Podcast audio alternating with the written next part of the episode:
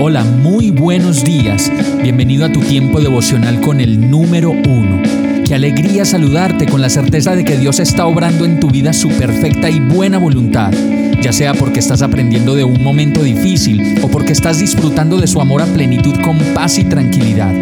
Llegó la hora de tomar tu Biblia, pues de seguro Dios te va a hablar, te va a reconfortar y lo mejor de todo, te va a dar las respuestas que estabas buscando. ¿Qué esperas? Vamos, súbete de una vez en este pequeño pero eterno vuelo devocional con destino al cielo. Y el mensaje de hoy se llama la rebelión. Isaías 1.5 dice, ¿para qué recibir más golpes? ¿Para qué insistir en la rebelión? Toda su cabeza está herida, todo su corazón está enfermo. Y yo creo que la Biblia es el único libro que nos muestra el relato histórico de la tendencia de la humanidad para rebelarse. Adán y Eva se rebelaron en el huerto del Edén y por eso entró el pecado a la humanidad. Caín se rebeló contra las enseñanzas de Dios y mató a su hermano Abel. Y excepto Noé, todos los antiguos se rebelaron contra Dios, acarreando su castigo en forma del gran diluvio.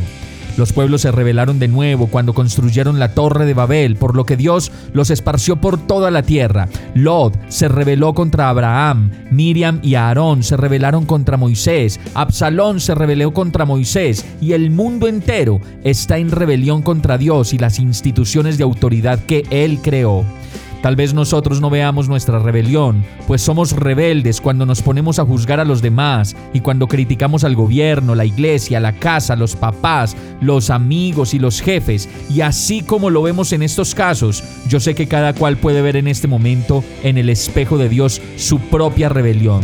Pero bueno, ¿cuál es la salida? Como siempre la encontramos en la bendita y completa palabra de Dios. Miqueas 6:8 dice: "Ya se te ha declarado lo que es bueno, ya se te ha dicho lo que de ti espera el Señor, practicar la justicia, amar la misericordia y humillarte ante tu Dios." Vamos a orar.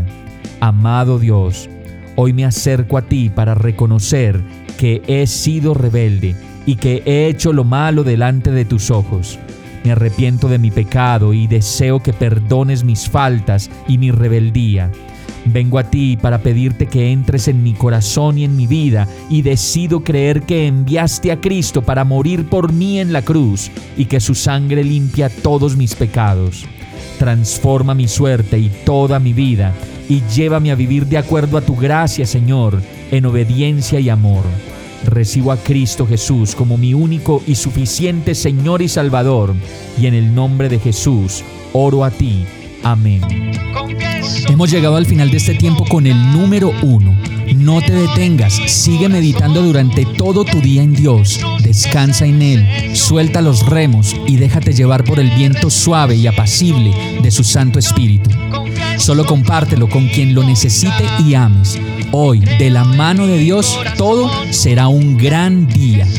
Para más información visita nuestra página www.iglesiabierta.com o llámanos al 313-334-0116. Oramos y rogamos para que cada día te enamores más de Dios y para que no pares de pasar todo tu tiempo con el número uno.